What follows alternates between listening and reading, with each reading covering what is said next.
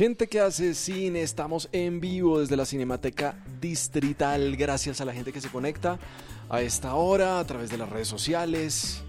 Estamos saliendo eh, a través de Spreaker, Facebook, arroba gente que hace cine, un espacio para conversar con personas que trabajan en cualquier área de espectro cinematográfico y estamos súper felices. Es nuestro primer invitado internacional gracias a DocCo a la Embajada de la República Dominicana. Nelson, ¿cómo estás? Bienvenido. Gracias, igual. ¿Cómo estás tú? Muy bien, pues muy feliz, feliz, feliz, feliz de ver tu película. Eh, estamos en este momento eh, en la proyección simultánea al mismo tiempo que estamos haciendo este podcast. Una película eh, que terminas en qué año, Cocote? 2017. 2017 y empieza a ser recorrido por festivales y resulta que tiene una recepción y unos premios impresionantes. ¿Cuál fue el primero que recibió Cocote? Locarno. Pero tremendo. O sea, o sea, no recibiste cualquiera, o sea, recibiste Locarno. ¿Qué es eso? ¿Qué se siente? Bueno. No, se siente bien. O sea, eh, se siente bastante bien. Yo creo que, pero al final, o sea, la vida es la vida y depende de la coyuntura en que te encuentres en ese momento de la vida, te, te alegrará o te afectará más. O sea, yo creo que todo ese recorrido fue como muy automático, o sea, fue como muy... Eh, por, el, la por el contexto en que vivía en ese momento. Claro. entonces, la verdad que no, no, como que no sé, no, lo sentía tanto, o sea, fue como, creo que a lo mejor ahora digo, uno se siente orgulloso después del tiempo, pero creo, creo que en el momento uno está como, resolviendo. Sí, sí. Se está como, pa, pa, pa, tu cabeza salir una película, tiene que viajar para otro lado. Y es como eso. ¿Cómo, cómo... Pero se siente bien. No, pero, pero se siente muy bien, obvio que sí.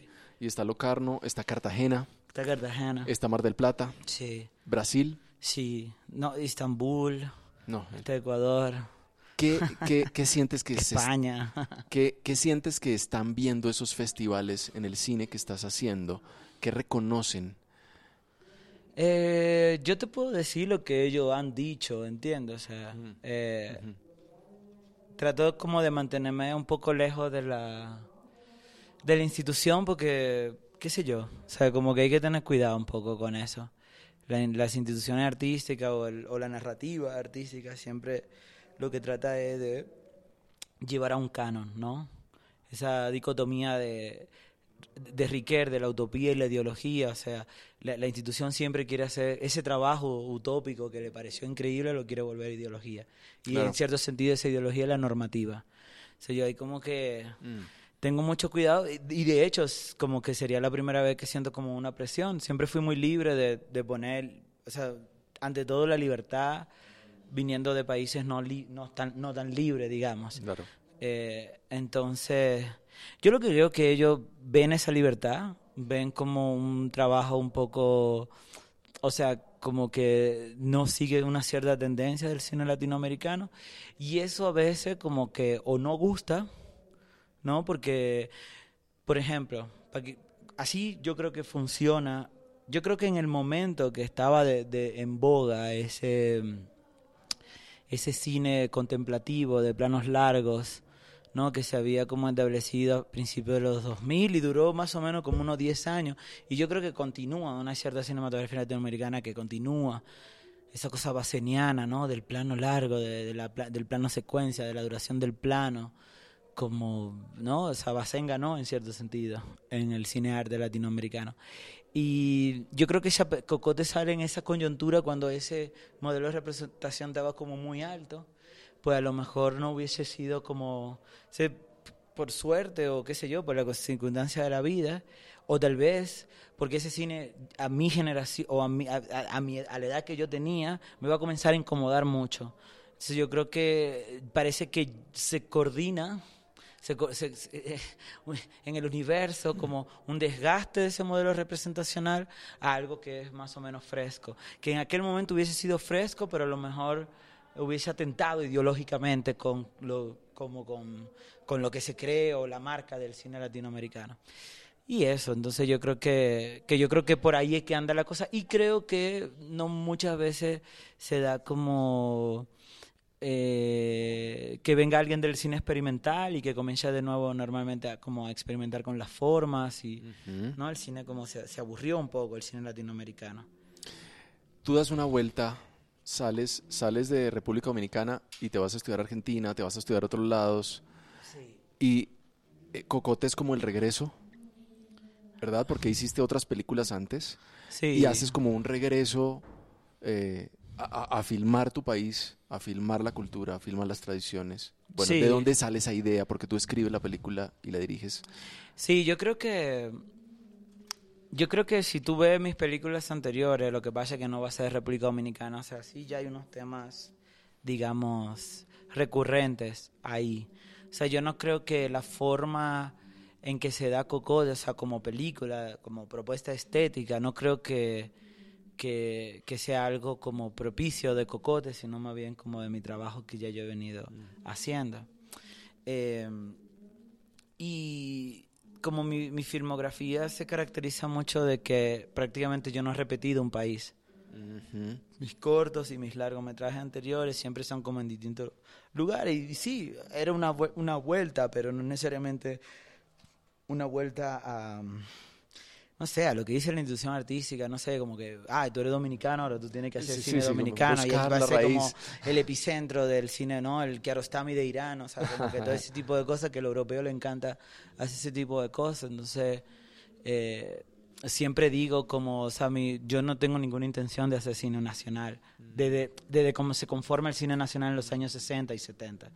Eh, o sea, yo simplemente a lo mejor lo que sí estoy tratando como el sujeto filmado desde un lugar como mucho más respetuoso y donde yo pongo en confrontación como mi subjetividad y ese tipo de cosas que eh, que, que bueno, que, que el- la cinematografía dominicana no había un ejemplo de eso, ¿entiendes?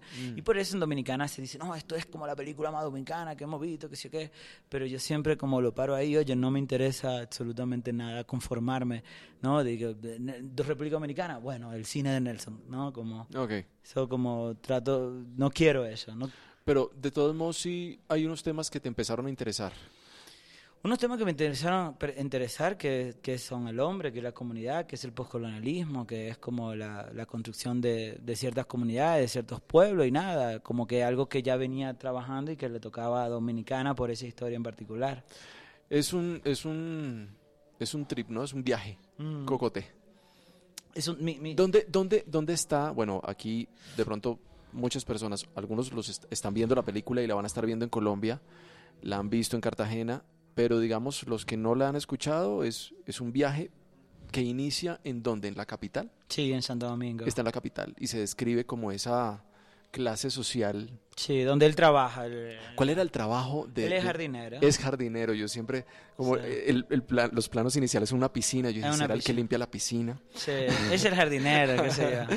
Y igual una casa así debe tener como... Creo que esa casa en- de verdad debe tener como algunos... Jardinero, piscinero, como 500 portero. empleados, o sea, literalmente. No sé cuánto empleados, pero son, son, es así, no sé. Y él pide una licencia Ajá. para resolver algo Exacto. en su pueblo. Sí, para ir al entierro de su papá. Exacto. Pero Y se encuentra con que no solamente tiene que ir al entierro, sino que tiene que... eh, no, que ya lo enterraron. que ya lo enterraron, pero Y que lo que viene es los rezos. y que vienen son los rezos. Y es un problema para él, sí. Es un problema para él porque, bueno, para él y uno también entra como en conflicto ahí, ¿no? Como espectador. Sí, como espectador. Yo creo que sí, porque, porque uno entra en conflicto por, porque a pesar de que nosotros somos latinoamericanos, sí tenemos una mirada occidental. Total. Pero digo, la, litera- la Latinoamérica profunda no es occidental. Exacto. ¿Entiendes? No lo es. Y entonces ahí- uno también tiene esa mirada extranjera, el que se conforma en las ciudades, en que, el que estudia, el que estudia en los colegios, digamos, buenos de, de, los- de, los- de la ciudad de nosotros, esa clase media, que es esa clase media alta. Eh, coméntanos un poquito para acá, para Colombia, que es de donde más se escucha este podcast. ¿Con quién se encuentra él? ¿Con qué tipo de cultura se encuentra él en ese viaje? Él se encuentra con, con, con su... A ver, en la forma en que se da el catolicismo popular, en, en que es esa... Es, es un país católico, digamos, o sea, y lo que se va a confrontar, que eso han hecho los imperios, siempre, o sea, lo que se va a confrontar es con la iglesia del nuevo imperio, que es los Estados Unidos, o sea, los pentecostales, los testigos de Jehová, los, lo- los adventistas, toda esa iglesia protestante que se forma en... O sea, digo, Estados Unidos no... no Estados Unidos no hace otra cosa diferente a que la evangelización y el sometimiento de los pueblos se da a partir, perdón, que el sometimiento de los pueblos y que ganar partidarios del imperio entre los países periféricos es a través de, de- de la cosmovisión de, ¿no? de, de Claro. sus iglesias, digamos.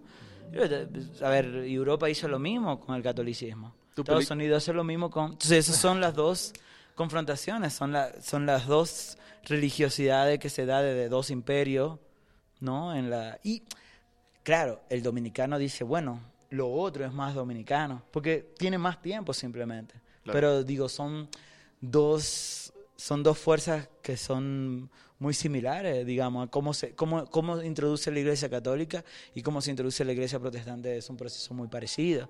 Solo son de dos imperios distintos.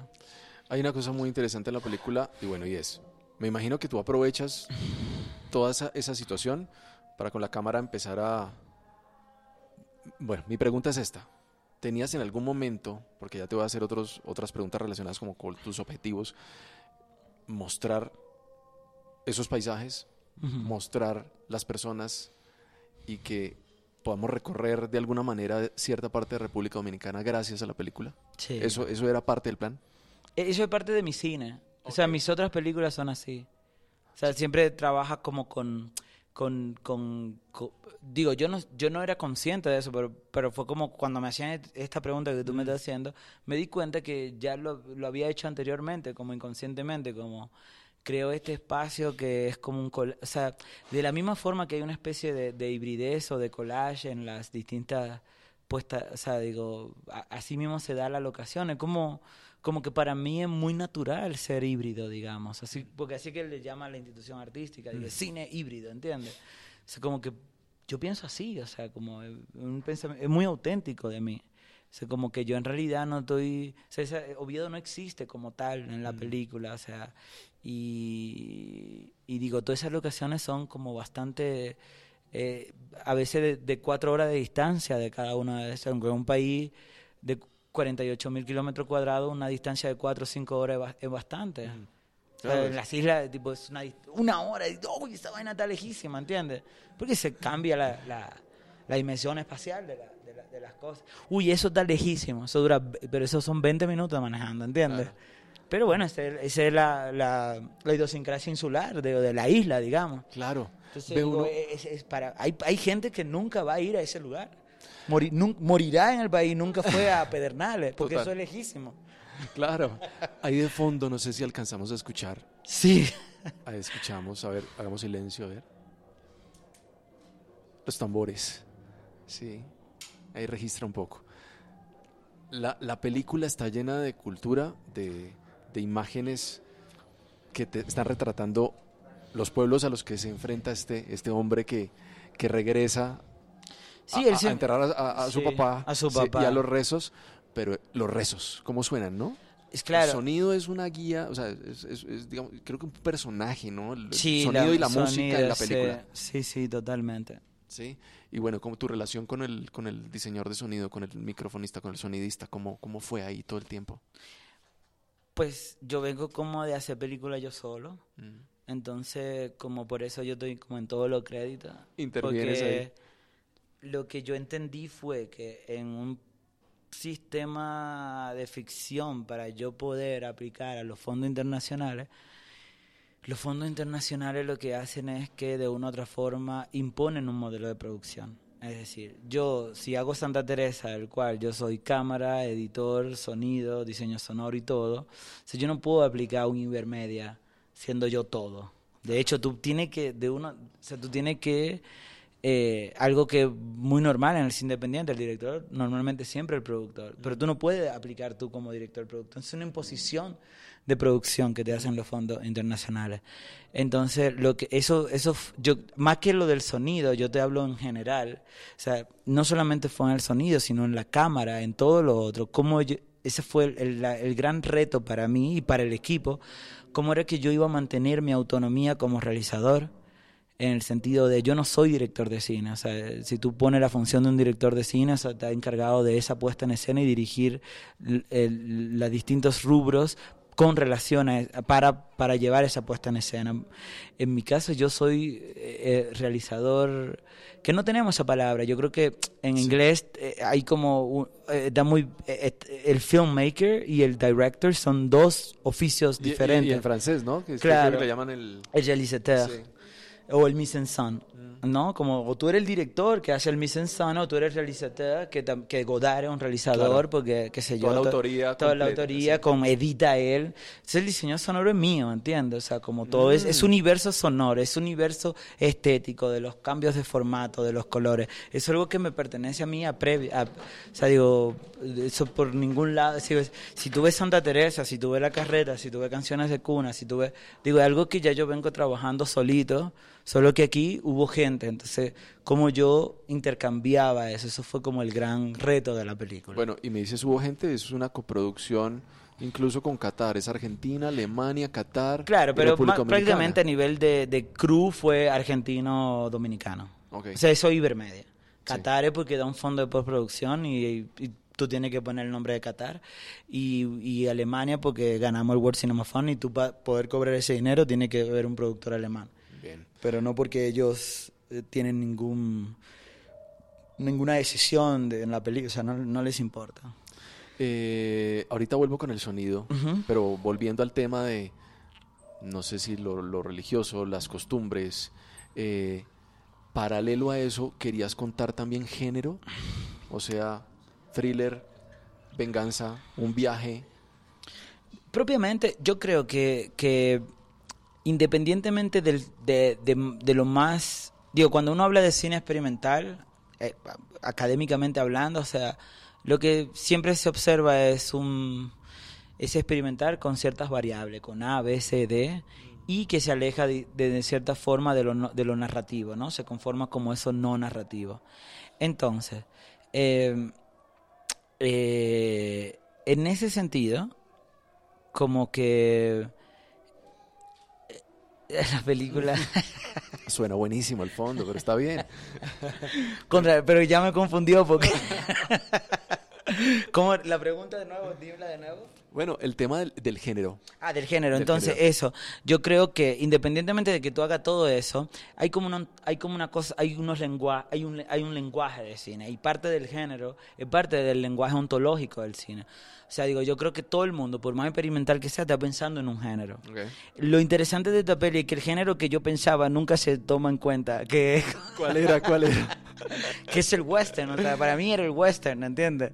pero pero la gente la gente siempre me habla del thriller, del suspenso psicológico y para mí yo todo en mi cabeza siempre pensé en lo que pasa es que a mí me gusta mucho la película de terror, entonces hay como una cosa de terror en todas mis películas. Y que tal vez eso lo que Ese le da sonido que se escucha ahí. Eso es un afinador de cello que, que yo encontré en YouTube. No te creo. No te creo. Eso es la, la, la, do, do, do. Y así, lo, bajaste así de... Sí, claro, claro. Pero claro, es un afinador que, que tiene buena calidad porque tú... Do, do, do. Wow. eso es. Pero impresionante. Sí. bueno, sí, el sonido, eh, juegas hartísimo con el sonido de la película hay una cosa que me pareció súper bacana, es la, la, palabra acá. La uso mucho como chévere. Sí, sí, chévere, bacano, ya también. Chévere. Eh, los audios en off, o sea, como eh, eh, el plano de los protagonistas. ¿Me recuerdas el, nombre del protagonista? Es Alberto. Alberto y su hermana. en la, Patria. Sí, en la cama. Ah, en la cama esa es Karina. En la cama que es ellos mirando como no se sabe si rompiendo la cuarta pared o no, pero mirando a la cámara y, en off una conversación en otro momento, como esas destemporalidades. Sí. Muy, muy interesante, muy, muy bacano.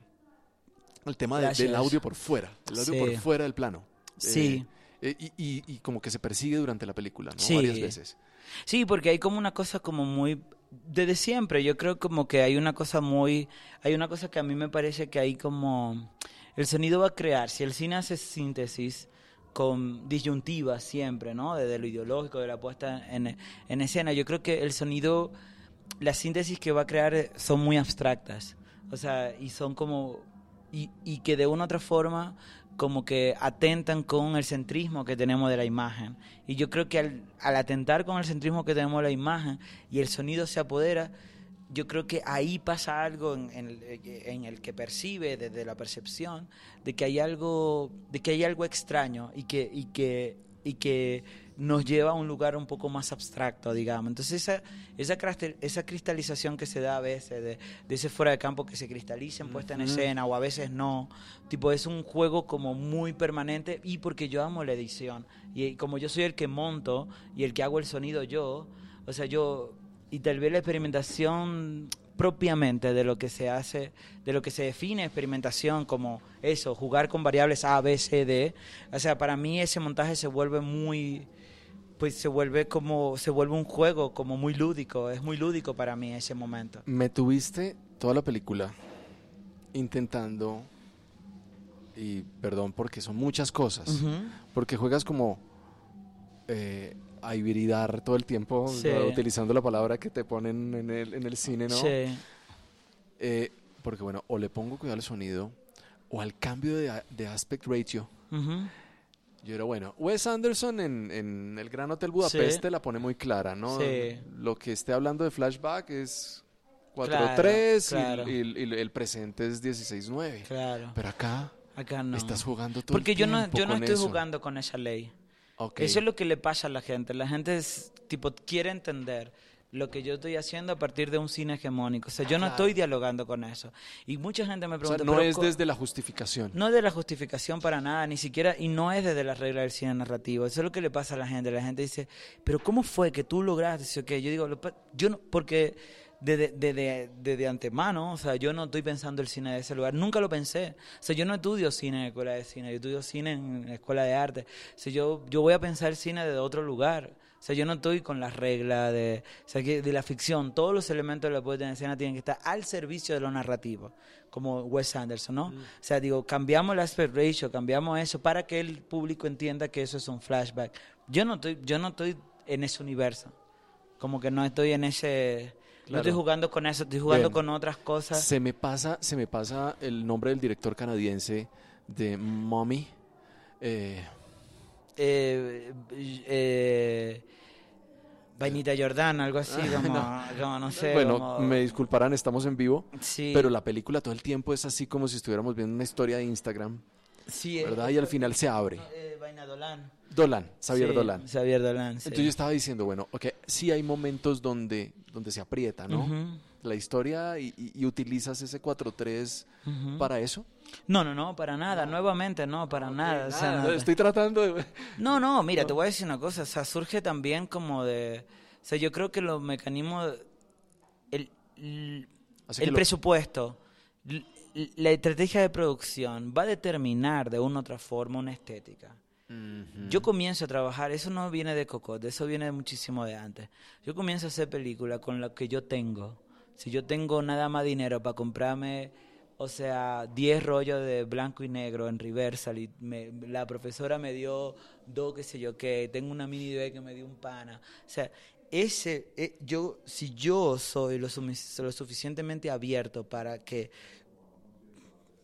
esa, esa, esa precariedad de producción, o sea, en vez de verla como precariedad dentro de un cine industrial como se piensa, sino como que eso simplemente va a determinar una estética específica de la puesta en escena y yo soy lo, lo suficientemente abierto para crear como para, para pensar que una escena, aunque es diferente a otra, puede tener una significación y tal vez como se crea un- un- una estructura un poquito más rizomática, una estructura un poco más eh, libre, ¿no?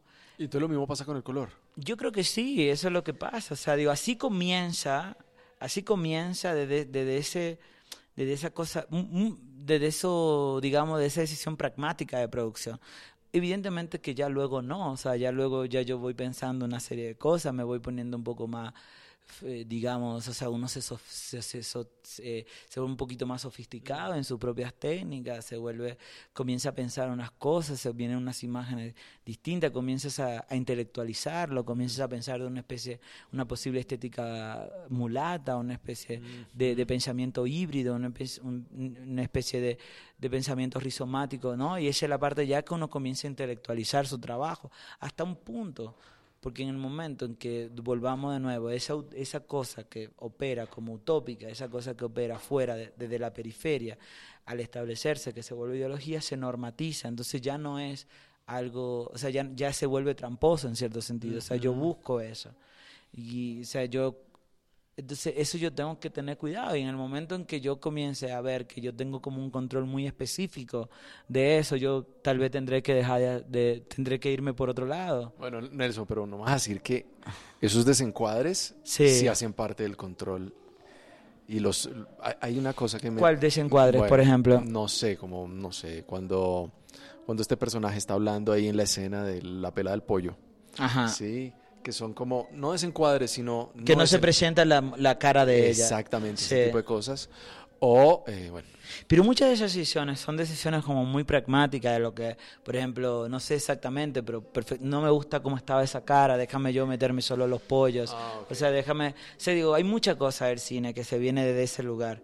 Luego, evidentemente, el quien va a complejizar eso es la audiencia y tú también aprendes de eso. Claro. Pero digo, obvio, o sea, digo, yo tengo una razón muy práctica de eso. Digo, mira, yo estoy trabajando con actores que, o sea, digo, no me interesa la acción dramática, digamos. O sea, a mí me parece, o sea, yo voy como focalizando cuestiones. Obvio que es a, a priori, o sea, digo, es pensado, pero a la misma vez, o sea, digo, son a través de decisiones de que, de que, ok, yo no me voy a ir por acá, o sea, yo no voy a poner esa cara de esa mujer pelando ese pollo que hace como una cara como telenovesca, o sea, vamos, vámonos al pollo mejor, o sea, Ah, pero eso lo decides en los ensayos. Eh, ves eh, cómo está funcionando y ahí entonces dices, a veces sí, a veces, a veces en la puesta en escena. plano a nivel de pollo. Sí. Sí. Por ejemplo, yo quería, yo lo que quería era que, o sea, que cuando hiciera ese giro allá, yo la viera entera y se viera. Hay una cosa de, para mí, hay una cosa que, que es key, a lo mejor, si alguien quiere como entender, yo tengo una obsesión con algo que hace el cine propiamente, que es la visibilización. Yo creo que hay una decisión política en visibilizar lo que es invisible, eso es lo que hace el cine, ¿no? Entonces, ese juego de visibilizar lo invisible o a veces o dejarlo invisible o expresarlo, tipo, hay un juego, por eso digo, yo lo que hago todo el tiempo es poner en crisis la representación, Sí. en cierto sentido. Sí, porque tú dices, la escena de un diálogo entre él, Esa ¿cómo se decisión- vería? ¿Plano contra plano? No, te vas Entonces, para otro lado. Entonces a veces yo tengo, uno tiene problemas en rodaje y en vez de yo ir a perseguir ese guion, a lo mejor para- tal vez como ya es algo como muy auténtico de mí, yo me voy hacia ese ot- otro lado.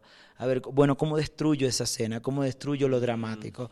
¿Cómo, cómo, cómo este movimiento es mucho más interesante cuando ella se ve de repente o no se ve? O sea, ¿quién es esta persona? O sea, eh, eh, que le habla a Alberto y Alberto que nunca se ve. En esa escena donde ella no se ve, por primera vez se ve un plano, eh, eh, un plano corto, primerísimo plano de, Alberto. sí. Se digo, le entiendo, o sea, como y yo juego con todo eso, que son propios del cine, o sea, la introducción del personaje, que todo eso se da. Yo lo que voy a, a jugar con los tiempos de eso y, y de cómo yo lo voy a hacer visible o no. Y, y creo que solucionas escenas, no sé si desde como, como también aprovechando el presupuesto, como aprovechando También, otras cosas, ¿verdad? claro. Porque, digamos, ¿cómo puedes narrar toda una sociedad, todo un establecimiento, toda una ciudad? Porque la película es un viaje que él va y vuelve, Sí. ¿ok? Y ese, a, a se aleja de, de esta ciudad que está en capital, eh, de, esa, de ese plano de la piscina y regresa ahí. Y ahí en ese plano cuentas muchas cosas. Sí. Y vuelve otra vez el, el audio fuera de campo. Y, Sí, y pierde su en- punto de vista de nuevo. O sea, la Sí. película queda fuera así. Exacto. Entonces, son cosas que gocé mucho como espectador. Claro. Y quiero aquí decirte como que, wow, Ah, qué qué bueno. bien, qué bien. O sea, Gracias. aquí encontré algo, alguien que está haciendo algo diferente. Sí. Y nosotros acá en Colombia, si no conocemos el cine colombiano, mucho menos el dominicano, Sí, claro. ¿Cómo, cómo, ¿Qué está pasando en República Dominicana en cine? No, no, no, lo que está pasando... Ahorita es- eres como el icono, como el... Como, wow. No, si tú No. supieras, nadie me conoce. Creo que me conocen más fuera que allá, tipo, nadie tiene idea quién yo soy. ¿Cómo fue la respuesta en salas? No, malísima. Claro, te ha ido mejor en Yo festivales. creo que aquí va a ser... No, claro, pero eso es lindísimo los festivales. Sé que para la próxima película, dale, dale, para la próxima película yo creo que yo quiero tener una contabilidad, porque al final tú te das cuenta que cuando esa película va a un montón de festivales, o sea, al final, si tú sumas a toda la gente que la vio en el mundo, es interesante la cantidad de gente que ha visto tu película. Claro. Pero, mm, pero bueno, sí, eso. Como que... No, no se vio tanto. No se vio tanto. ¿No? No, para Y- nada. Pero eso es normal. Eso le pasa a... No, está pasando en todo lado, en Todo. Latinoamérica. Sí, obvio. La gente... El cine malo tiene su audiencia y ya la conformó. Ellos son los que van a ver... O sea, el cine nacional, los cines nacionales malos, que son con los, los comediantes de la televisión y de telenovelas y todo eso, audiencia. Y ellos tienen su audiencia, ya la construyeron y, y hubo toda una maquinaria económica que los ayudó, ¿no? Y lo que ellos hacen es matar la otra, la otra audiencia. Ellos matan la otra audiencia y esa otra audiencia lo que pues se queda viendo Netflix. Claro. Exacto. Eh, ¿Cómo te ayudó Argentina y cómo te ayudaron los otros países para construir No, los otros tu países, posición, digamos, de dirección? Alemania y Qatar ayudaron poniendo No, dinero. No, digo, no, Ah. no digo en la película, sino Ah. a ti, a ti como Oh, tal. como persona. Sí. Mira, yo creo que Argentina, cada uno dio su partecita. Yo creo que Argentina me dio como una base teórica que fue muy interesante en esa escuela. Eh, Inglaterra me dio, el reino, o sea, Edimburgo me dio como una, me enseñó como que había otra forma de cine que era como dentro de la escuela artística donde yo, en donde yo trabajaba solo y, y la relación de esa película era como más relacionada a la, la, la, a la relación que tiene el artista con el objeto, o sea que la pintura se vuelve objeto y la película en este caso se vuelve objeto también. Entonces, eso me lo, me lo dio Edimburgo y yo creo que luego ya CalArts, o sea, lo que me viene a mí a como sea, va a ser como un laboratorio increíble con todas las instalaciones y posibilidades del mundo con gente como y yo creo que ahí eh, recién aquí hay un amigo músico colombiano que vino a ver a- hablábamos de eso ayer mismo o sea, coño por un momento uno siente como que no aprendió nada en CalArts pero a la misma vez como que fue donde uno se formó como artista porque era basado en crítica todo el tiempo Mm. o sea, no había idea de Más que- profesor, si éramos como 14 o 15 gente donde todo el mundo estaba haciendo y lo y no la idea de no era que eran profesores, sino que eran artistas con más experiencia compartiendo sus experiencias artísticas. Claro. Entonces como que uno era el lugar de experimentación, o sea, de, de hacer sonido loco, de, de que si había una bailarina, de, de poner, tipo, hacer, un, no sé, una escena de ella desnuda bailando danza, tú sabes, como Sí. ese, ese nivel de libertad que goza el primer mundo en sus escuelas, que uno en Latinoamérica no lo tiene, uno, po- o sea, uno es tan pobre didácticamente, o sea, po- no, perdón, uno es tan pobremente didáctico, perdón, ¿me entiendes? O sea, como tan aburridamente didáctico, porque porque porque ese es el complejo del, del, del, del, del colonizado, del oprimido, o sea, uno tiene que hacer la cosa por el librito, ¿no? Mientras que el primer mundo, ellos sí tienen derecho a experimentar, a ser loco, a ser... ¿no? Lo digo, Sudamérica fue muy interesante, Sudamérica más tipo hacia el cono sur, exceptuando Argentina, no sé, Argentina gustó mucho, pero un Chile, un Perú, un Bolivia, de su- de- en sus realizadores, o sea, odian esta película, en el Mm. sentido de que, claro, porque es una peli que, que tiene un nivel de libertad que dice, no, eso no es cine, eso es videoarte, como ese tipo de disparate. Claro, me pasó por momentos en que uno, esto se ve documental a veces. Claro, y eso como le crea un ruido, eso le crea un ruido a la gente, ¿no? Porque la gente quiere, entonces, digo, tú la pasas en Europa y, y eso, los niños están teniendo una, una, una educación sumamente libre. Mm, total. sumamente libre de experimentación total y cuando yo conocí que el mundo anglosajón tenía llegaba a ciertas conclusiones artísticas a partir del pragmatismo la Francia lo llega a partir de la teoría digamos o sea siempre como no estos tipos hablando un montón. Creo que, buen- que, que Buenos Aires es una de las ciudades más francesadas que hay en la historia de la humanidad, eh, sin ser Francia. Eh, creo que, que, que necesitaba como entonces una cuestión pragmática de ese primer mundo que, que unió, que unió como una, eh, creó como una síntesis en, en mí de, de un caribeño que también es muy pragmático, Mm. pero a la misma vez muy pasional y, y, y eso, Volviendo a la peli. sí. Eh, aquí, desde la absoluta ignorancia, porque vi Sí. la película y después me puse a, a investigar quiénes eran. Yo um, se sintió tan eh, como no quiero decir auténtica, quiero decir como transparente. O sea, los personajes no se sentían actuados, pero No. tienes tres, creo, actores formados del teatro Ahí en la Eh, película. Son o más, cuatro, cuatro. sí.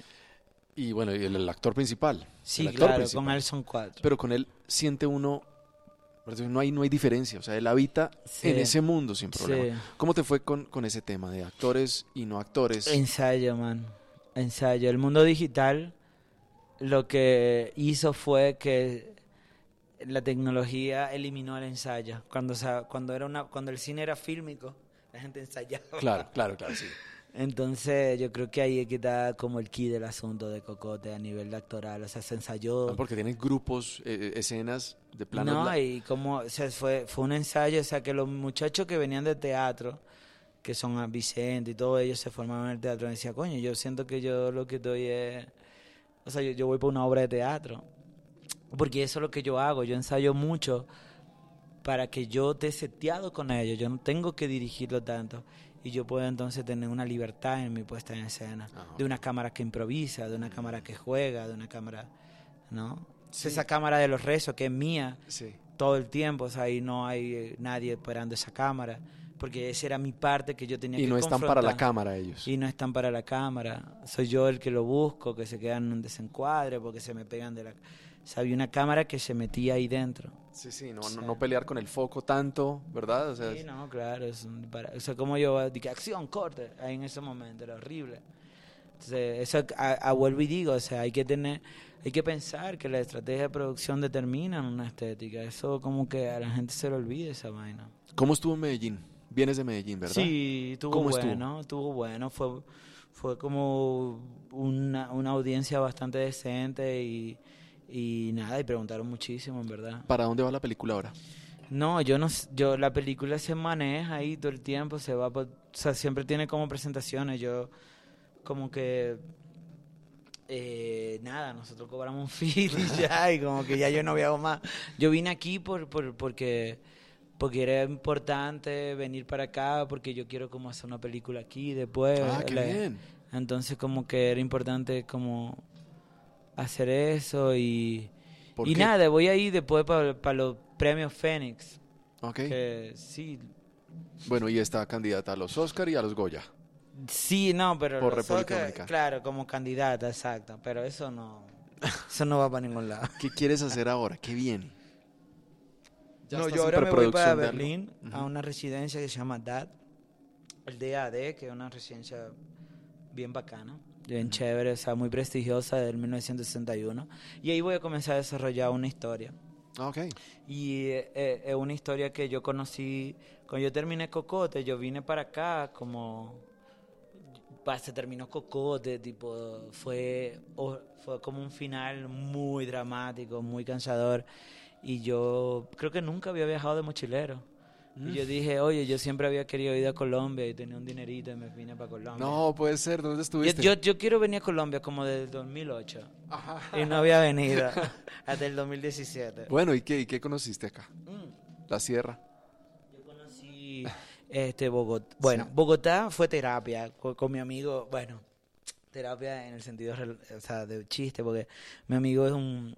Él es profesor de, de composición y de armonía en la Javeriana. Él hace una música loquísima. Y él, y él hizo su doctorado en filosofía. O sea, terminó su escuela de, de- No, no, es una locura de persona. él es un artista que ustedes tienen que que sí, sí, tienen que chequear los, los bogotanos. Él se llama Julián Valdivieso y él, y él hizo una tesis, lo, él está obsesionado con Platón. Una Ah. cosa muy rara, como una persona muy anacrónica en el sentido de cuando todo el mundo está delesiano, él está volviendo a Platón. Sí.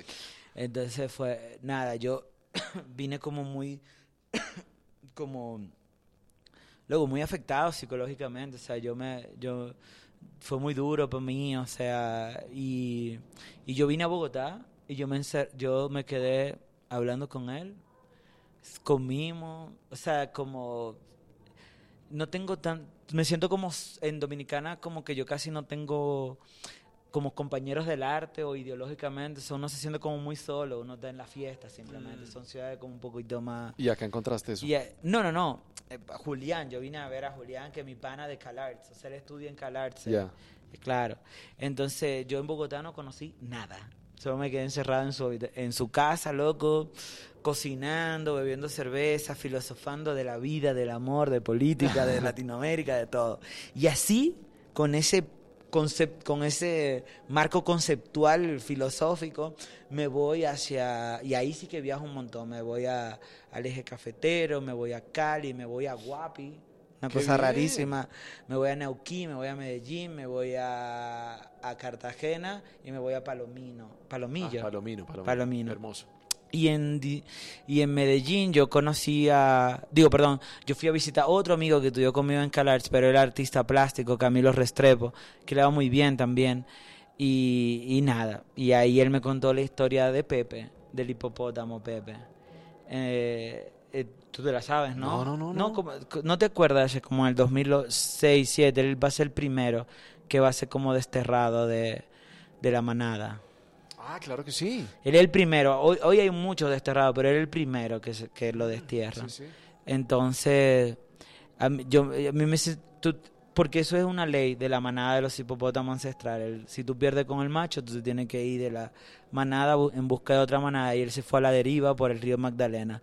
Y a mí lo que me, como me afectó mucho de esa historia fue el hecho de él, de, un, de, de que había de una u otra forma otro africano que moriría en la América sin saber que estaba fuera de África. Entonces, como para mí esa desde otro lugar, o sea, esa manada de hipopótamo es como porque crecen salvajes, como de una u otra forma como una especie de uno puede hacer una analogía o una eh, de, de los pueblos o de cómo se comienzan a originar los pueblos mulatos, o sea, de acá, o sea, porque ellos van a ser colombianos, donde hay un alfa dictador que, que, que ha crecido como más es, es un alfa que, que asesina crías, eso es muy raro que pase. Entonces, como que hay, eh, ¿no? hay como unos hombres que los cuidan, entonces como, no sé, me parece como el origen de uno de, los- de estos pueblos acá. Y eso es lo que a mí me interesa. Entonces yo estoy como jugando con esa idea. Ok. Como, como un género un poquito más fantástico y, y así. No sé, en eso estoy. Aquí pongo musiquita de fondo porque nos vamos para una cosa que hacemos siempre en el podcast. Te voy a proponer lo siguiente. Me vas a matar.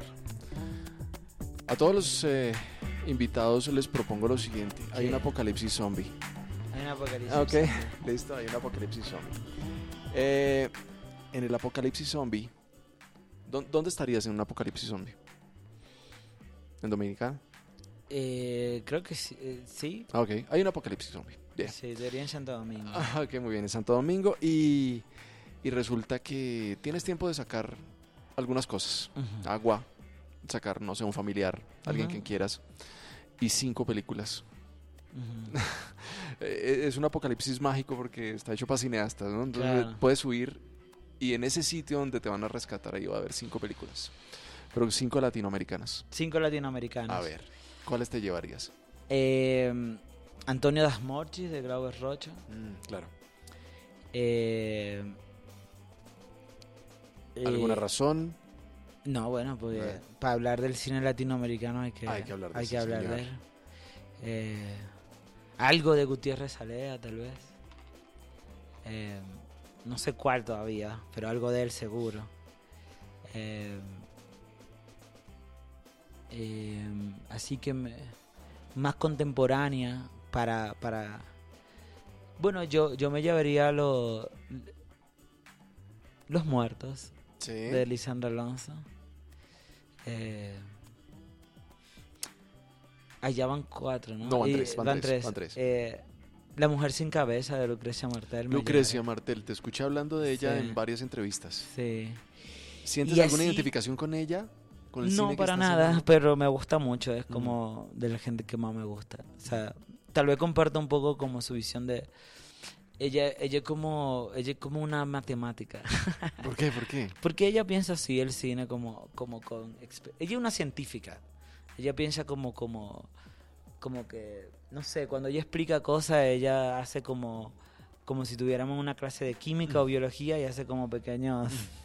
eh, sí, como pequeños experimentos químicos, no sé. Eh, Uf, cuatro. y- queda una. Wow, qué difícil. Me que- me- te voy a decir cinco, pero, pero puede ser que mañana cambie de opinión. Claro, no, totalmente. Eh, y así reciente de la gente, jo- uf, creo que estaría, estaría entre dos películas ahora así que no sé qué hacer, no sabría qué hacer. Tal vez eliminaría Los Muertos y la meto las dos, pero no sé. Eh, creo que eh, Branco 6, Prieto Fique, Mm. de A- Adderley, Quirós, y, y así para llorar de tanto en tanto sacaría Arabia de Joao eh, y de Afonso. No, ok. Mucho Brasil. Sí. Sí, porque yo siento como que yo me siento muy yo creo que el ca- yo creo que yo creo que como lo más parecido al Caribe, solo que ellos tuvieron dinero y tuvieron otras cuestiones como edu no, yo yo voy a Ri como luego ese Santo Domingo. O sea, Claro. yo me es como el nivel de muletaje que hay ahí, el nivel de sincretismo como que yo no lo he visto. O sea, ustedes aquí como que son muy separados, o sea, aquí está Bogotá y la gente de Bogotá es como muy diferente a no sé dónde. total. están los negros en el Pacífico, están como los indígenas, qué sé yo qué, como... Y, y en Brasil pasa eso, pero hay ciudades, pero Brasil es como un continente, pero hay ciudades del Brasil que de verdad que el nivel de muletaje, el nivel de sincretismo, solo yo lo evito en... Mm. eh, y lamentablemente, lo, o sea, como que el Caribe yo lo amo, es como... O sea, yo, yo, yo amo esa región, Mm. pero lamentablemente no hay muchas películas. Claro. Algo que tú no volverías a hacer en el mundo del cine, o que si tuviera la oportunidad de hacerlo, lo, lo- lo harías de otra manera. Eh,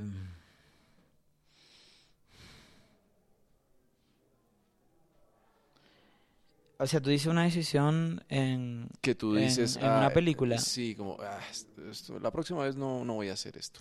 No, yo creo que a mí me... Yo, no, yo lo tengo clarísimo, esa, esa respuesta. O sea, hay un corto que yo hice que, que, que yo lo hice como al, al final de mi... De, en la FUC, en la Universidad del Cine, que gracias a la vida yo no hago ese cine. Y, no, y como que yo rompo con ese cine de la FUC que me parece horrible. ¿Qué fue donde estudiaste o no? que fue donde estudié y como qué bueno que me decolonicé de creo como que el lugar de los lugares más colonizados que he visto en mi en la historia Wow. pero no me arrepiento de haber estudiado ahí pero qué bueno que no hice ese cine y ese corto en general iba para ahí iba para esa cosa argentina fuquiana que qué bueno que no la tengo y me y me y me despojé de esa vaina Bueno, pero... pero, eh, pero entonces no me, no, es verdad, no, no me arrepiento de no hacerlo, pero, y no, pero eso sería como lo más parecido a la respuesta, porque la verdad que no me arrepiento de nada de lo que he hecho, excepto ese corto me pareció horrible. Pero a la gente le gusta ese corto, pero a mí no. ¿Estás viviendo el cine? Sí, un poquito, o sea, o sea, sí, pero muy precariamente, sí, pero estoy viviendo el cine. ¿De Colombia algo que hayas visto que te haya gustado? Eh, no, claro, o sea, digo, todo lo de, o sea, yo, a mí me encanta Luis Ospina, Mm. o sea, yo, yo, a mí me gusta Sí. muchísimo su película. Eh, de Gaviria me gusta No Futuro, Mm. esa es la película que me gusta muchísimo. Rodrigo de... Ajá. Sí, eh, está bien la de, la de, o sea, a mí me- la, la, la señorita de Flor es, es, es, es increíble cómo él logró esas cosas. Eh, en señorita Eh, la No, vendedora de rosas. La vendedora de rosas, exacto. La vendedora de rosas. Em, así contemporánea, contemporánea. Lo que está haciendo de pronto, no sé. Mira, hubo una Mm. parte, hubo como un momentito, pero luego me decepciona. Eh, pero hubo una partecita del abrazo a la serpiente que, que l- me dije, coño, qué bien que hay una persona eh, como experimentando con cosas. Pero luego, sí, no, después como... Todo, todo era mentira. Impresionante, impresionante, impresionante Luis Ospina eh, lo que hace en los 70. Sí, no, es increíble, de verdad, o sea, es increíble. Eh, Y después hay dos películas que yo rescato, a pesar de, que- de las nueve. A mí, a, mí me, a mí me divirtió mucho los hongos, o sea, me divirtieron los hongos, más que el vuelco de cangrejo, que es lo que más le gusta a la gente. Pero yo siempre voy a ir como, aunque quede mal, aunque la gente se enoje, aunque venga de un lugar muy conservador o de una izquierda muy didáctica, loco, bravo y un aplauso a la gente que, que, que juega, loco, en el cine, porque en Latinoamérica, qué aburrido que son los directores, de verdad, o sea, qué aburrido que son. Y, mm, y después, como en un lugar como menos, digamos, eh, que se aleja un poco de lo que yo estoy diciendo del juego y de la y de la cosa. Yo Matar a Jesús es una película como muy bonita, o sea, Mm. Y muy honesta. Eh, ojalá que ella se aleje de ciertas cosas, ¿no? O sea, como una cosa rarísima de, de, de pensar, como que dialogar con ese cine que, que es hegemónico y que, o sea, de verdad, yo sí creo como que hay que alejarse un poco de eso. Y lo mismo pasa con La Tierra y la Sombra un poco. Ok. ¿no? Que tiene como cosas maravillosas, pero... Pero... Y los dos son mi amigo, pero... Pero sé que tienen cosas como muy maravillosas, pero luego como que hacen como unas negociaciones ahí con, con ciertos modelos de representación que a mí me enojan un poco. Pero son honestas esas dos películas. Exacto, ¿no? son como- muy honestas. Ese sería películas. como, como, como, Muy honestas. como o tu, sea, idea, como eh, para hacer cine hay que ser honesto. Mm. Totalmente, ¿no? Con lo que quieres. Sí, o sea, la, no, la, eso lo dice, eso me lo dijo Julián, que fue bien bonito. O sea, eh, la presión que yo debo sentir no es la presión de, no, de, de- del cine o, o del arte que en realidad Estados Unidos es como el gran abocador de eso, no, de lo nuevo, de lo original Mm.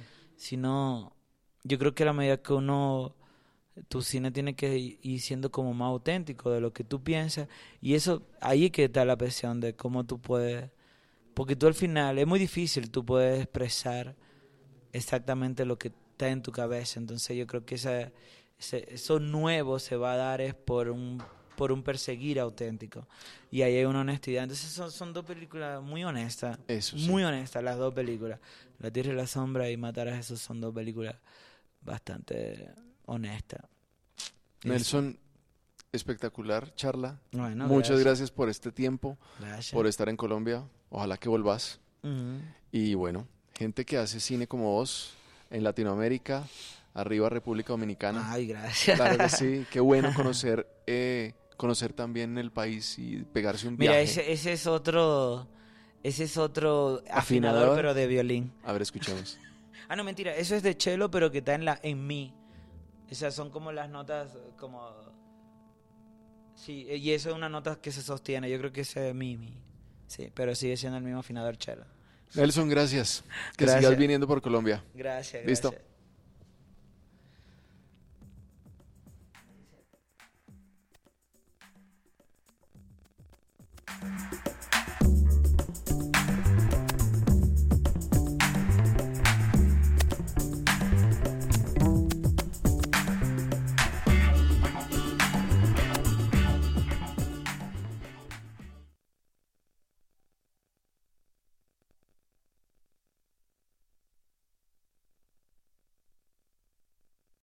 Amplify your career through training and development solutions specifically designed for federal government professionals. From courses to help you attain or retain certification, to individualized coaching services, to programs that hone your leadership skills and business acumen, Management Concepts optimizes your professional development. Online, in person, individually, or groups, it's training that's measurably better. Learn more at managementconcepts.com. That's managementconcepts.com. What if you could have a career where the opportunities are as vast as our nation, where it's not about mission statements, but a shared mission? At U.S. Customs and Border Protection, we go beyond to protect more than borders from ship to shore, air to ground. Cities to local communities, CBP agents and officers are keeping people safe. Join U.S. Customs and Border Protection and go beyond for something far greater than yourself. Learn more at cbp.gov/careers.